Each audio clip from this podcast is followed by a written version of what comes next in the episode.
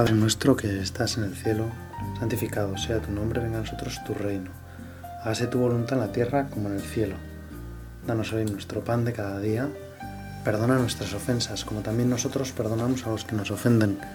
No nos dejes caer en la tentación y líbranos del mal. Amén. Arranca hoy la Semana Santa de este año y en este domingo de Ramos nos gustaría acompañar al Señor en su entrada en Jerusalén. Nosotros tenemos un, riesgo al vivir el Domingo de Ramos que es que ya sabemos en qué acaba todo. Que ya sabemos que después del Domingo Ramos viene el Viernes Santo. Y es verdad que también sabemos que viene luego la resurrección, el Domingo de Resurrección. Y eso nos hace perder un poco de perspectiva de lo que debió suponer para los apóstoles aquel domingo, aquella entrada de Jesús en Jerusalén aquel recibimiento triunfal en las calles de Jerusalén. Por eso queremos pedirle al Espíritu Santo que nos dé pues luces para nuestro corazón, para entender esta, esta escena, meternos en este Evangelio y contemplar a Jesús montado en un burro entrando en la ciudad santa, en Jerusalén como los niños, como la gente le grita, como todo el mundo le recibe con como si fuera, bueno, como lo percibían y como es realmente el salvador de, del pueblo.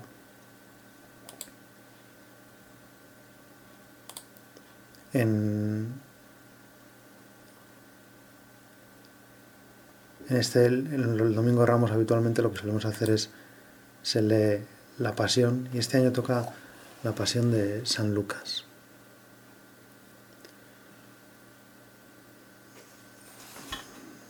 En dos momentos durante el año leemos la pasión completa. Se lee en el Domingo de Ramos y en el Viernes Santo.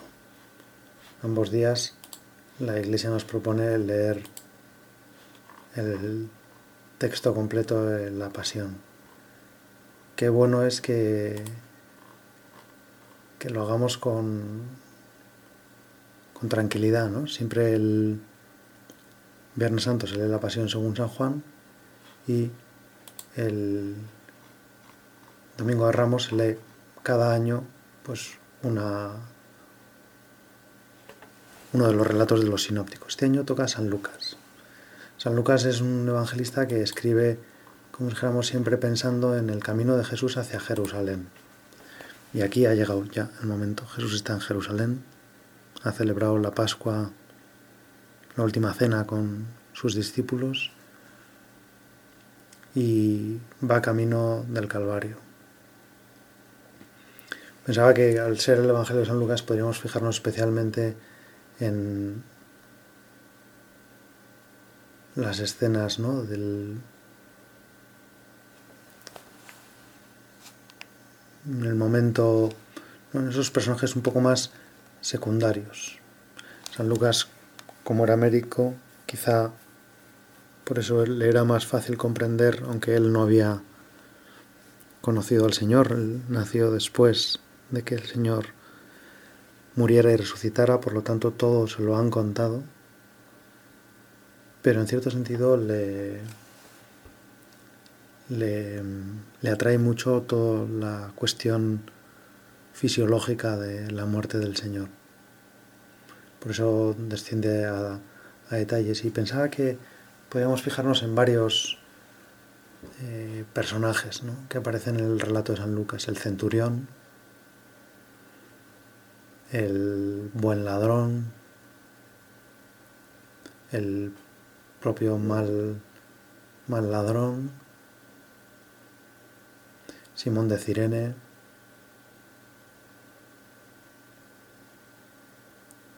Barrabás, que es el intercambiado por Jesús, Pilato y, Herodes.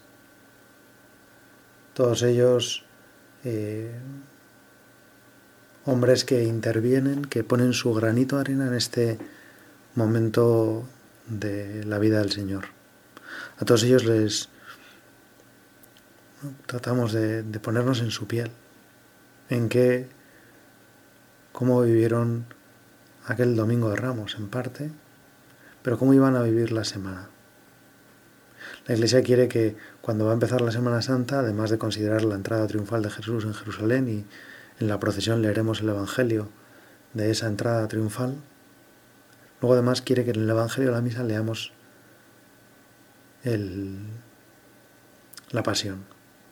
En parte para que nos demos cuenta de que mm, en esa pasión estamos todos, cada uno como Pilatos, como Herodes, como Simón de Cirene, como el buen ladrón, como el mal ladrón, como el centurión. Cada uno de nosotros tendrá su papel, su visión, su perspectiva, su análisis de los hechos, pero todos participamos, todos somos protagonistas de lo que va a suceder esta semana. Y queremos pedirle al Señor que nos ayude a descubrir lo que nos quiere regalar. Cada Semana Santa es un nuevo regalo del Señor porque vuelve a hacer presente de una forma maravillosa y misteriosa aquella semana tremenda, tremenda y a la vez gloriosa, trágica y a la vez luminosa, esperanzadora, salvadora. La semana más grande de la historia. En Bilbao las fiestas se llaman la Semana Grande, la Astenagusia. Pues si hay alguna semana grande en la historia fue aquella, aquella en la que el, el primer plenilunio, después de la primavera, Jesús entregó su vida, la entregó por nosotros. Y podemos preguntarnos, ¿no? ¿Por qué Jesús quería entrar de esa forma triunfal en Jerusalén? ¿Qué le movía a, hacer esa entrada. Dice el Evangelio de San Lucas, en aquel tiempo Jesús caminaba delante de sus discípulos, subiendo hacia Jerusalén. Esa es la actitud de Jesús, ir derecho. En la plegaria eucarística hay un momento en la segunda en que se dice, se habla de cómo el Señor acepta voluntariamente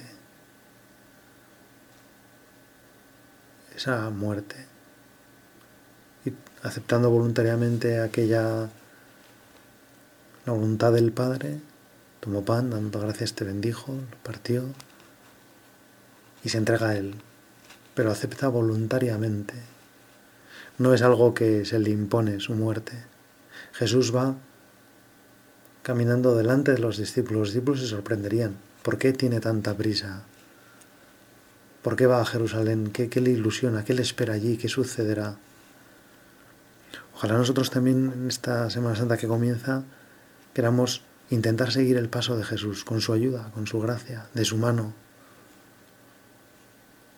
Pero ojalá que tú, Señor, nos ayudes a caminar a tu paso, a tu ritmo, estar cerca de ti, no dejarte solo, no renquear por detrás, no descolgarnos, no dejarte que tú lleves el peso de todo. Queremos en la medida de nuestras posibilidades, que son muy pocas, pero que para ti son increíbles. Queremos ayudarte, Señor, a, afrontar estos momentos trágicos de tu vida. Al acercarse a Betfagé y Betania, junto al monte llamado Los Olivos, mandó a dos discípulos diciéndoles, id a la aldea de, a la aldea de enfrente. Al entrar en ella encontraréis un pollino atado, que nadie ha montado nunca, desatadlo y traerlo. Y si alguien os pregunta, ¿por qué lo desatáis? Le diréis si el Señor lo necesita. Fueron pues los enviados y lo encontraron como les había dicho. Mientras estaban al pollino, los dueños les dijeron, ¿por qué desatáis el pollino? Y ellos dijeron, el Señor lo necesita. Se lo llevaron a Jesús y después de poner sus mantos sobre el pollino, ayudaron a Jesús a montar sobre él. Mientras él iba avanzando, extendían sus mantos por el camino y cuando se acercaba ya la bajada del monte de los olivos, la multitud de los discípulos, llenos de alegría, comenzaron a alabar a Dios a grandes voces por todos los milagros que habían visto, diciendo, Bendito el Rey que viene en nombre del Señor, paz en el cielo y gloria en las alturas. Algunos fariseos de entre la gente le dijeron, Maestro, arrepende a tus discípulos. Y respondiendo dijo, Os digo que si estos callan, gritarán las piedras. Sabían esos fariseos que ese título, el rey que viene en nombre del Señor, significaba mucho más de lo que aparentemente parece. Sabía que lo estaban reconociendo como Mesías. Sabía que lo estaban reconociendo como el libertador. Sabía que el pueblo se había dado cuenta de quién era verdaderamente Jesús al ver los milagros que hacía. Y por eso piden que el Maestro desmienta, que no se deje llamar el Rey que viene en nombre del Señor, que no se deje proclamar Mesías, que no se deje adular de esa forma. Pero Jesús, de algún modo, de una forma muy elegante, les dice que en realidad no puede prohibirles que digan la verdad. Si estos callan, gritarán las piedras. Forma muy hebrea de decir si están diciendo la verdad, no puedo decirles que se callen, porque va a ser patente para todos que es así, y si yo les dijera que lo que se callen, llama la atención, como hace muy pocas jornadas, hace pocos momentos el Señor ha prohibido a sus propios discípulos que le han reconocido como el Mesías en boca de Pedro, les prohíbe terminantemente decir eso a nadie. Cuando el Señor se lleva a sus tres discípulos a la, a la cima del tabor y se transfigura delante de ellos, les dice que no cuenten eso a nadie. ¿Cuántas veces el Señor les habla de que no ha llegado su hora? ¿Cuántas veces el Señor impide que lo coronen como rey? ¿Cuántas veces el Señor ha callado, ha hecho cumplido esa misión que ahora los fariseos le reclaman? Hacer callar a la gente. Ha hecho callar a los demonios también cuando han reconocido su divinidad. Y sin embargo ahora no. Ha llegado el momento de que todo el mundo conozca, de que también todo el mundo se posicione. Ante Jesús no cabe la indiferencia. O estamos con Él o estamos contra Él. O estamos con la verdad o estamos engañados. O queremos vivir según verdad, según nuestra relación de criaturas, una relación personalísima, íntima, única, exclusiva con Jesús, o la rechazamos. No cabe mm, obviar. Es un amor que o se acepta o se rechaza, que se le dice que sí o se le dice que no.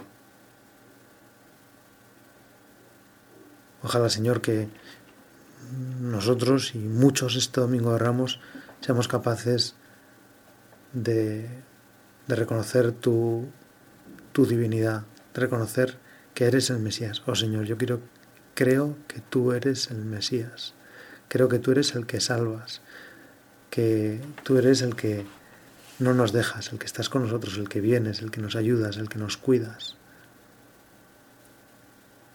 Y por eso te pido que me ayudes a mí a descubrir qué quieres de mí en este domingo de Ramos. ¿Qué quieres regalarme en este domingo de Ramos? ¿Qué significan para mí las ramas de olivo? A lo mejor, en cierto sentido, tienen un, un paralelismo con aquella ramita que la paloma trajo en, sus, en su pico cuando encontró tierra y pudo volver a estar con Noé, a mostrarle lo que había encontrado. Es verdad que todavía el agua cubría las tierras, pero ya se veía la copa de un olivo, ya habría una rama, algo que se había salvado del diluvio. Y la siguiente vez que Moisés soltó la paloma, ya no volvió. Podemos decir que este domingo de resurrección es cuando Jesús recibe esa ramita, ese reconocimiento de que la salvación está cerca. Y el domingo que viene la paloma ya no vuelve, ya no hace falta que vuelva porque Jesús ha resucitado, porque las tierras el agua se ha retirado, la muerte se ha retirado. Ya no hay más muerte. Ya el poder del infierno ha sucumbido. La batalla final ha sido ganada. Y nosotros vivimos ahora como, en cierto sentido, en una historia que se desarrolla a partir del culmen. Podríamos decir que el final la cumbre a donde tiene que llegar la historia, eso ya ha sucedido. La victoria final ya ha sucedido. Jesucristo es vencedor. Nosotros ahora escribimos la película de nuestra vida sabiendo el final. Lo que no sabemos es cómo responderemos cada uno personalmente. ¿Cómo abriremos cada uno de nosotros el alma a la gracia de Dios? ¿Cuánto nos dejaremos querer? ¿Cuánto nos dejaremos traer esos ramos? ¿Cuánto confiaremos en esos pequeños ramos? En esa madera que también de algún modo recuerda aquel otro árbol, el árbol del bien y del mal, aquel del que el Señor había pedido a Adán y Eva que no comieran. También tiene que ver con otro árbol, con el árbol de la cruz,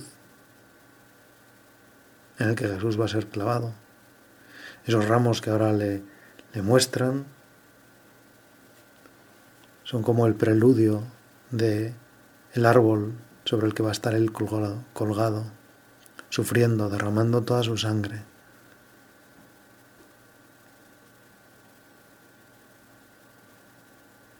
Señor, que yo me decida a, a dejarte que tú me llenes de esperanza a que tú me hagas de algún modo pregustar en esta tierra ya la gloria futura, lo que me aguarda, lo que tú me tienes preparado, lo que quieres regalarme. Y necesitas, Señor, no que yo te demuestre lo que te quiero, sino que yo me deje querer por ti, para que tú puedas desplegar toda tu fuerza, para que a través de mí puedas querer a los demás, para que con ese amor que tú me des, yo también pueda quererte a ti, Señor.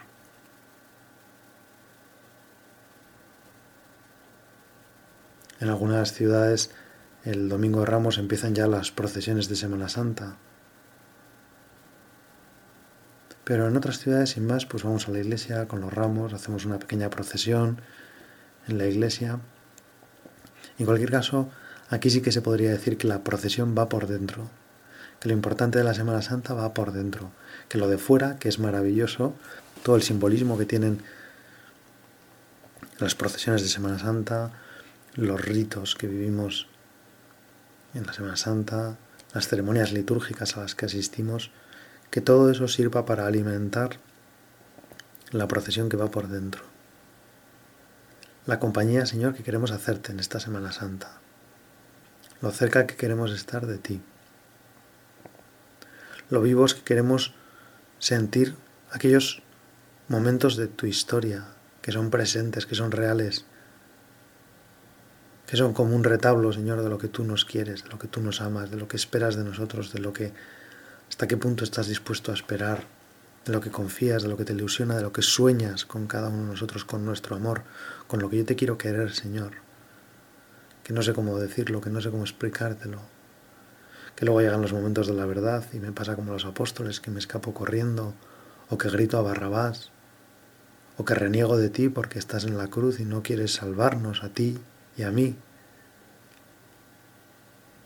o que me desanimo y no creo en la resurrección porque he visto morir con mis ojos al Hijo de Dios, porque lo he visto fracasar en mi vida y en la vida del mundo, y porque ya entonces no creo en Él. Ojalá, Señor, que yo sepa prescindir de lo que ven mis ojos para contemplarte estos días con mi corazón. Que yo aprenda estos días a hacer como la Virgen María, a dar vueltas a todas estas cosas en mi corazón, a volver a leer otra vez como si fuera un niño la pasión, quizá más preocupado de ver cuándo me puedo sentar del texto que leo en, en sí mismo o fijándome en cómo pronuncia cada uno de los que intervienen en la lectura de la pasión, o quizá descubriendo que hay uno que se ha despistado y que le tienen que recordar que ahora le toca intervenir a él. Si la lectura de la pasión se hace de forma dialogada entre varios personajes.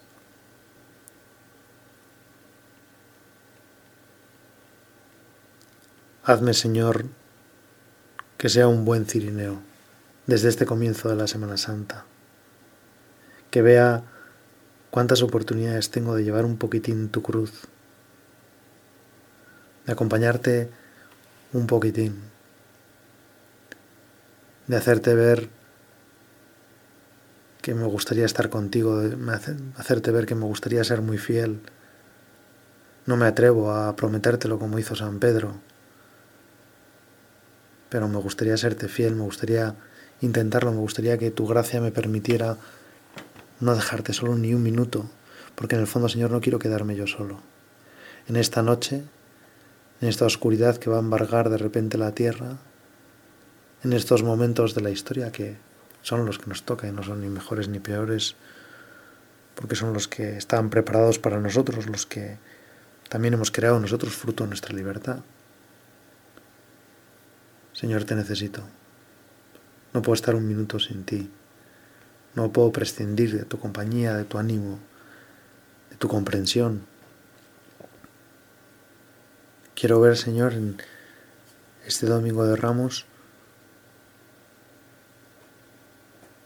que no puedo estar muy presente en un día como hoy y olvidarme de que lo que está pasando en tu corazón es que enseguida viene ya la pasión. Que por un lado vas a sufrir como nadie ha sufrido y por otro lado, tú mismo lo dices, no hay nadie tan feliz como tú.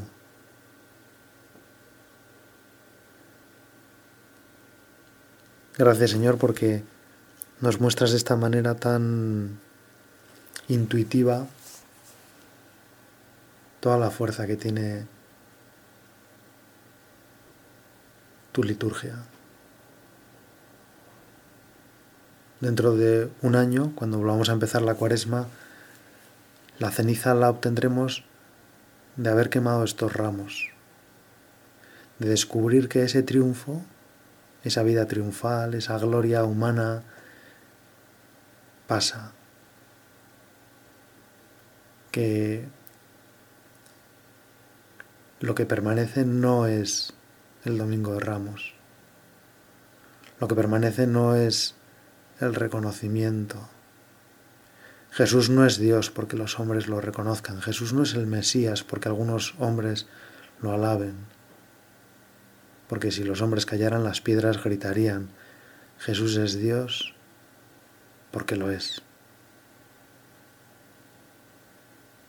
Y ojalá que nosotros sepamos estar atentos para recibirlo. Quizá hoy con nuestros ramos, pero queremos estar luego el Viernes Santo nuestra compañía, sosteniendo a María. Queremos estar como Verónica para limpiar el rostro de Jesús. Queremos estar como Simón para llevar un poquitín de la cruz de Jesús. Simón de Cirene. Queremos estar como José de Matea y Nicodemo, exponiéndose a perder sus cargos, incluso su vida, por cuidar al Señor hasta el último momento, por protegerlo en la medida de sus posibilidades, por darle un sepulcro digno, por lavarlo después de morir. Señor, que yo no rechace todo eso, que no me apunte hoy al triunfo, que no piense que es mejor la escena de hoy que la del Viernes Santo, que yo no quiera quedarme en lo que sucede hoy, en esas cosas efímeras, esos palmos, esos arbolitos pequeños, que yo quiera abrazarme al gran árbol, a la gran palma, a la solución, en el fondo a tu carne, a tu sangre, a tu alma, a tu divinidad. Quiero estar contigo, Señor. No permitas que, que nada me separe de ti en esta Semana Santa. Y pensaba que al final Semana Santa puede pasar muy rápida, ¿no? A veces incluso en muchos lugares, en otros no, pero en algunos lugares, incluso el lunes, martes y miércoles santo, se trabaja.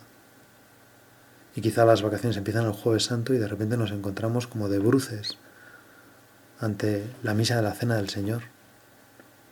Señor, que a mí no me pase esta Semana Santa eso, que yo vaya preparando ya desde, desde hoy, desde esta tarde, desde mañana, lunes santo, trabaje o no trabaje, esté en un lugar donde la Semana Santa se vive también externamente en la calle y se nota y se percibe,